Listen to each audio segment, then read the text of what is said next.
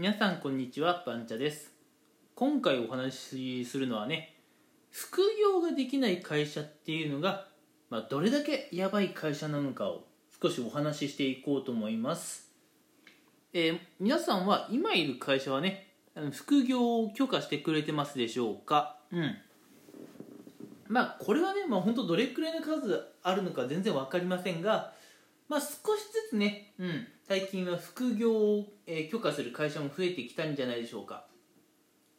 まあ、業種によってはね、あのまあ、お仕事柄副業っていうのが完全に NG ですっていうのもね、まあ、あるのかなとは思いますが、うんまあ、それでも少しずつね副、副業 OK の会社っていうのは増えてきていると思います。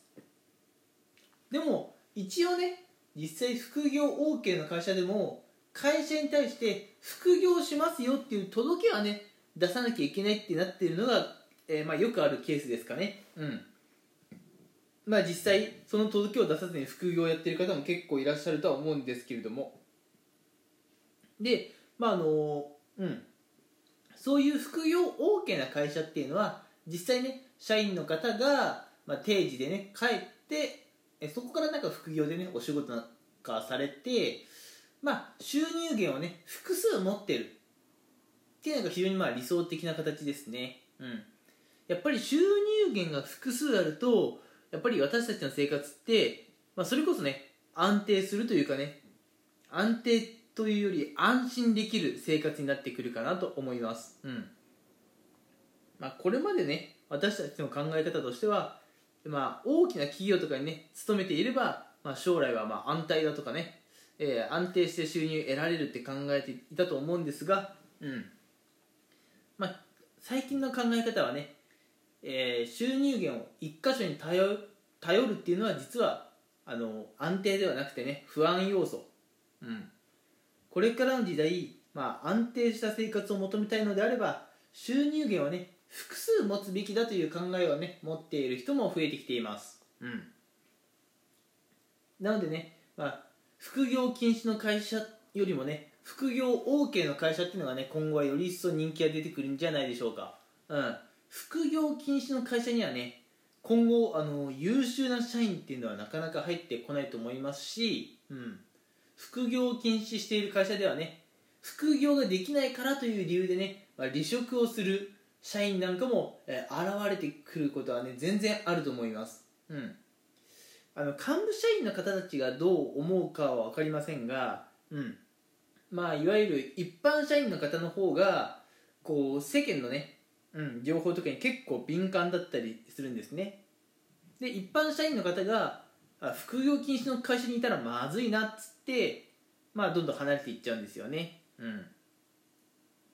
なので副業をね禁止している会社っていうのは、ま、それだけでねあの優秀な人材が入ってこないえあるいは離れていってしまうというリスクがあるのでね、まあ、非常に将来的には危険かなと思います。うん、であともう一点これはまあ補足って感じなんですけれども一応ね副業 OK の会社でもね副業ができない方っていうのは結構いらっしゃるんですよ。うん、それなんでかって話なんですが本業がね忙しすぎて副業する暇が見つからんとまあいう方いらっしゃるんですね。うん、まあこういう方たちって結構いわゆる残業族ねだったりするんですけれども、うん、残業ばっかりしているとやっぱり副業っていうのは難しいですよね。たとえ会社が副業 OK にしていても、えー副業するだけの時間体力それがなければ副業はできないわけですよ、うん、なのでまああの副業 OK だけどね副業する暇がないくらい忙しい会社もう毎日ね終電帰りが当たり前っていう会社もねまあやっぱり一般社員には結構人気が、まあ、出にくいのかなとは思います。うん。なのでね本当にもう理想というかちょっとわがままかもしれませんがこれからね優秀な人材が入ってくる、うん、あるいはね優秀な人材が離れていかない会社をね、まあ、目指していきたいということであれば、うん。まあ、資本金よりも会社の規模よりも、うん、まずはねこう副業を許可す許可する、うん。まあ、社員がね、えー働きたいような、えーまあ、働き方がね実現できる会社っていうのはね作っていく必要があるんじゃないかなと思いますし、うん。まあ、社員がねプライベートで好きなことができるように、まあ、プライベートのねの時間をプライベートの時間をしっかりね確保する取り組みっていうのが必要かなと思います。うん。なので例としては残業少なめとかね、うん。まあ、休日出勤なんてもってのほかと、うん、いうそういう、まあ、会社のスタイルをねしっかり確立していかないと、まあ、まずいのかなと、うん、優秀な人材が入ってこない出ていっちゃうという状況になるのかなと思います、うん、やっぱり今の時代ね副業っていうのはそれだけ大きな意味を持ってくると思います、うん、その会社に入るかどうか